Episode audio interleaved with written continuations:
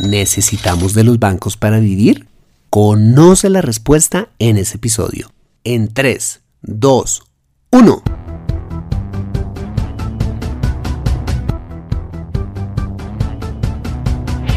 Bienvenido a Consejo Financiero, el podcast de finanzas personales donde aprenderás a manejar inteligentemente tu dinero, salir de deudas, tomar buenas decisiones financieras y alcanzar una prosperidad sólida y duradera.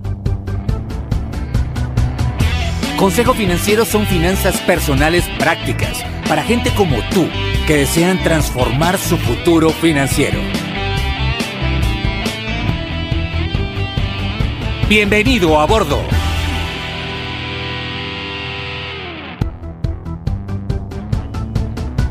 Hola, soy Fernando Fernández y quiero darte la bienvenida a un nuevo y fascinante episodio de Consejo Financiero, tu podcast, tu programa de finanzas personales en el que aprenderás a manejar inteligentemente tu dinero, a salir de deudas, a tomar buenas decisiones financieras y los principios para alcanzar una prosperidad sólida y duradera.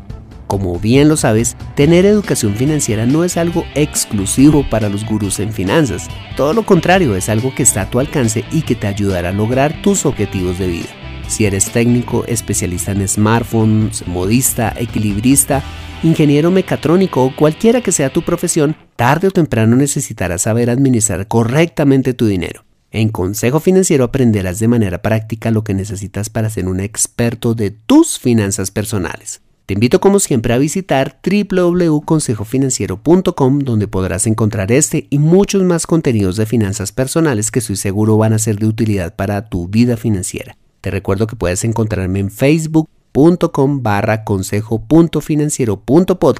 en LinkedIn como Fernando Fernández Gutiérrez y en Twitter como arroba. Bueno, quiero enviar un saludo muy especial a María Esther Gutiérrez, Catherine Sosa, Gustavo Ochoa, eh, Adriana Prado, Elizabeth Cerquera, Carlos Castellanos, Somal DJ, Gustavo Ruiz y Freddy Tarazona, oyentes fieles y frecuentes de este podcast.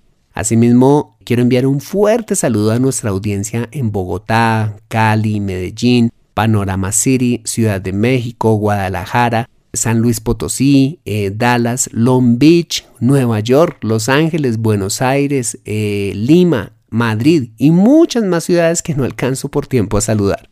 Gracias a todos ustedes por escucharme y permitir acompañarlos a cada uno en su vida diaria. ¿Quién no se anima a continuar con una audiencia así?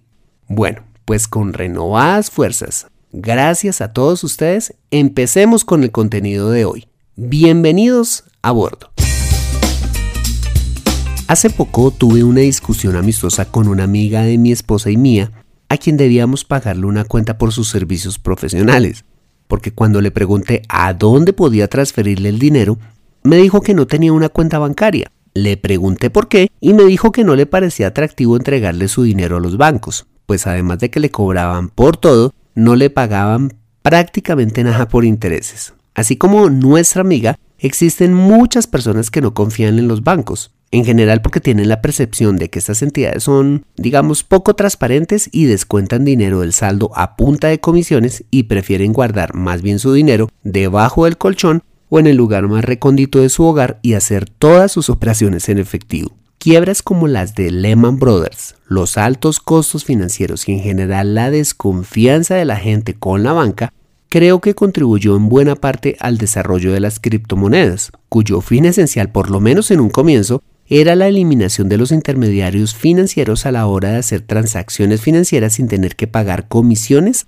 a nadie por hacerlas. Y a las criptomonedas también se han sumado las fintech, que traduce Financial Technology, consistente en pequeñas empresas o startups que han comenzado a prestar servicios financieros que usualmente solo prestaban los bancos, como las transferencias de dinero, la financiación a personas y empresas, y la realización de pagos a través de dispositivos móviles. Todo esto a costos más razonables.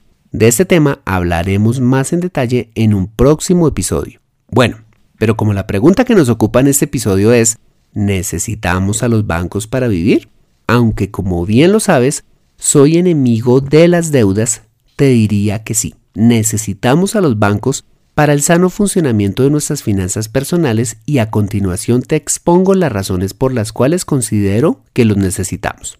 Bueno, en primer lugar, necesitamos a los bancos para guardar nuestro dinero líquido, es decir, el dinero que necesitamos para financiar nuestro presupuesto mensual, como lo es el dinero para pagar nuestra comida, los servicios públicos, la educación, el transporte, la recreación, los costos asociados a vivienda, entre otros rubros. El dinero del presupuesto mensual es como el agua de nuestra casa, que debe estar depositado en un tanque de reserva donde nos aseguramos que ésta no se derrame pero que a la vez esté disponible para cuando la necesitemos. El mejor tanque de reserva para el dinero a la vista o de disponibilidad inmediata es la cuenta de ahorros.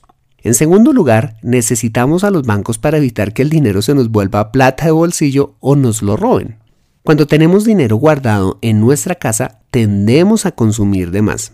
¿No te ha pasado alguna vez que cuando has tenido más efectivo que el que verdaderamente necesitabas, al cabo de unos días terminas fumándose? A mí sí me ha pasado. Y esto me recuerda que cuando nos casamos, pusimos en un fuelle todo el dinero que los invitados a nuestra boda nos dieron, ya que en unos días pensábamos usarlo. Por esos días también recuerdo que tuvimos que cambiar nuestro proveedor de Internet, razón por la cual tuve que recibir la visita de un técnico para la instalación del nuevo servicio. Y sí, como lo imaginarás, Tristemente fuimos víctimas de un robo por parte de este sujeto, que aunque no se llevó todo el dinero, sí tomó una parte del mismo, quizás con la esperanza que no nos daríamos cuenta de este hurto. ¿Culpa de quién? Pues de nosotros, por no colocar ese dinero en un lugar seguro. En tercer lugar, necesitamos a los bancos para tener nuestro fondo de emergencia, que como lo veíamos en el episodio número 5 de este podcast, es aquel colchón financiero que nos protege de cualquier eventualidad financiera, como una emergencia médica, una avería en nuestra casa o un costo inesperado simplemente, que evita que tengamos que sacrificar algún objetivo financiero o endeudarnos para atender dicha eventualidad. Los bancos proveen los instrumentos financieros que yo más recomiendo para tener nuestro fondo de emergencia, como son las cuentas de ahorro y los fondos de inversión colectiva o fiducias, que aunque los intereses sean muy bajos o incluso inexistentes, ofrecen la seguridad y el acceso fácil a nuestro dinero en un momento dado. En cuarto lugar, pienso también que necesitamos de los bancos porque nos facilitan la vida y nos ahorran tiempo. Sí, ¿por qué?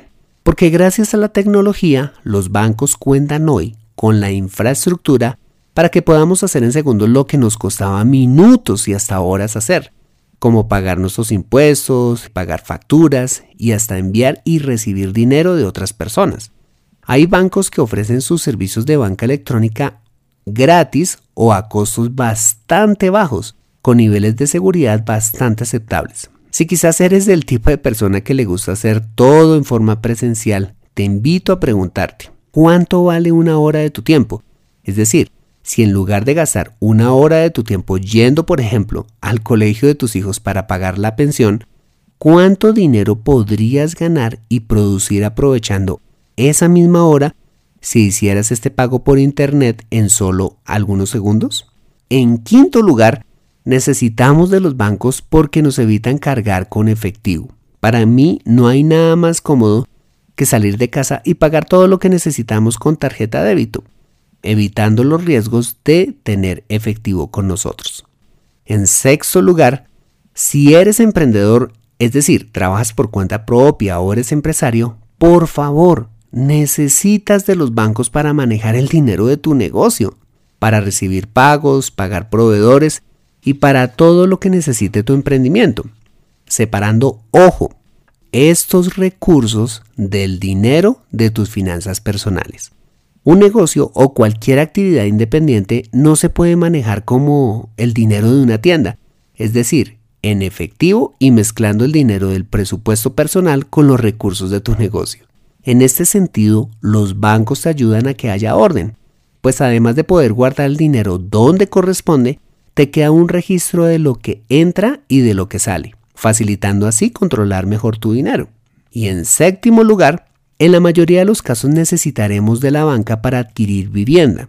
Lo ideal sería comprarla de contado, por supuesto, pero si no contamos con todo el dinero para lograrlo, tomar una hipoteca por el 40% del inmueble, por ejemplo, eh, sí que nos puede ayudar a concretar ese importante objetivo. Si caminas y averiguas con paciencia, vas a encontrar tasas y condiciones atractivas. Si quieres recordar cómo comprar casa inteligentemente, te invito a escuchar el episodio número 12 de este programa. Bueno, muy bien.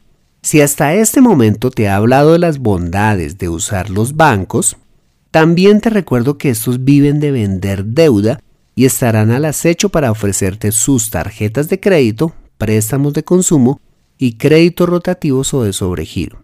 Ante estos productos debes ser radical y decirles tajantemente que no. Los únicos productos que recomiendo tener son las cuentas de ahorro, las fiducias y si no has comprado vivienda los créditos hipotecarios ningún otro producto. Afortunadamente, la competencia en la banca es feroz y cada día los bancos compiten con mejores precios y servicios. Mi recomendación a la hora de adquirir los productos que te aconsejo tener son los siguientes. En primer lugar, si vas a adquirir una cuenta de ahorros para ti o para tu negocio, averigua específicamente los siguientes aspectos. Por un lado, los costos asociados a este producto como la cuota de manejo y la comisión mensual por tener la tarjeta de débito, ¿ok? Y por otro lado, los costos asociados por retiros en cajeros automáticos u operaciones por Internet. Hay muchos bancos que ofrecen estas cosas gratis. Basta con averiguar en diferentes entidades financieras para encontrar la mejor opción.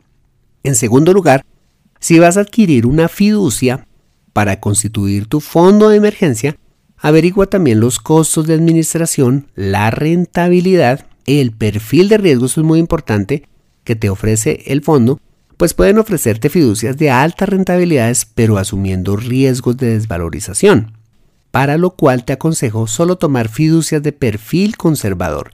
Y si hay costos asociados a los retiros, hay algunas fiducias que cobran esto. Lo ideal es que no te cobren nada por retirar. También averigua la facilidad con la cual puedes disponer de los recursos, pues las emergencias no dan espera. En tercer lugar, si vas a adquirir una hipoteca, averigua primeramente la tasa y el método de amortización del crédito. Vas a encontrar en el mercado tasas fijas y tasas variables. Yo te recomiendo las tasas fijas y la posibilidad de hacer abonos a capital y averigua, y esto es muy importante, si hay multas por hacer abonos extraordinarios. Si te llegan a cobrar por hacer abonos extraordinarios, eh, preferiblemente toma otra hipoteca, ¿ok? En cuarto lugar, averigua los servicios de banca electrónica, que son aquellos que, como te lo decía, te van a facilitar la vida y te ahorrarán tiempo. Personalmente yo valoro mucho un banco que tenga una plataforma amigable donde yo pueda hacer todo cuanto necesito al menor costo posible. Averigua los costos asociados a este servicio porque, ojo, hay bancos muy costosos, pero también hay otros muy baratos y confiables. Bueno, para concluir, los bancos definitivamente nos ayudan bastante en la organización y el flujo de nuestro dinero de corto plazo, pero la verdad no ofrecen instrumentos atractivos de ahorro e inversión, caracterizándose por pagar, como ya lo veíamos, muy poco por tener nuestro dinero en sus cuentas de ahorro fiducias e incluso en productos como los certificados a término. El dinero que tenemos en los bancos no es atención para buscar altas rentabilidades, es para manejar el dinero del día a día. Mi recomendación a la hora de ahorrar dinero e invertirlo a tasas más atractivas para alcanzar objetivos de mediano a largo plazo es invertir en portafolios de inversión, en fondos de pensiones voluntarias, AFORES, 401ks y otros productos administrados por sociedades especializadas en este tipo de productos o a través de inversiones en la bolsa de valores, a través de sociedades comisionistas de bolsa. Si quieres saber más acerca de este tema, de cómo invertir a tasas mucho más atractivas, te invito a escuchar el episodio número 14 de este podcast. Finalmente quiero decirte algo con cariño. No seas un picapiedra financiero. Usar la banca adecuadamente te puede ayudar muchísimo a organizar tu vida financiera. Así como la banca se ha ganado una mala reputación por sus costos exorbitantes, aún es posible encontrar entidades financieras que prestan muy buen servicio a costos bastante razonables. Manejar efectivo cada vez más será cosa del pasado. Adquiere educación financiera en Consejo Financiero. Bueno, muy bien, este ha sido el episodio número 35 de Consejo Financiero. Si te ha gustado, házmelo saber suscribiéndote al podcast y dejándome una valoración honesta de 3, 4, 5 estrellas, las que me quieras dejar en iTunes o si tienes Android o PC, haciéndote mi seguidor y dándome un me gusta en SoundCloud, Spreaker, iBox, Stitcher o TuneIn Radio o donde quiera que escuches este programa. Asimismo te invito a compartir este episodio a través de tus redes sociales con tus contactos, familia o amigos a quienes consideres les sea útil este episodio para su vida financiera. Recuerda enviarme tus preguntas dejándome tu mensaje o un audio con tu pregunta a través del Messenger de Facebook para pasarla en un próximo episodio. Bueno, soy Fernando Fernández, su asesor financiero y anfitrión de este programa. Mis agradecimientos a José Luis Calderón, quien con excelencia edita este podcast. Muchas gracias por compartir tu tiempo conmigo en la sala de espera del aeropuerto, en tu hora de descanso o donde quiera que estés y recuerda. Consejo Financiero son finanzas personales prácticas para gente como tú que desean transformar su futuro financiero. Buena semana y nos vemos en el siguiente episodio. Chao.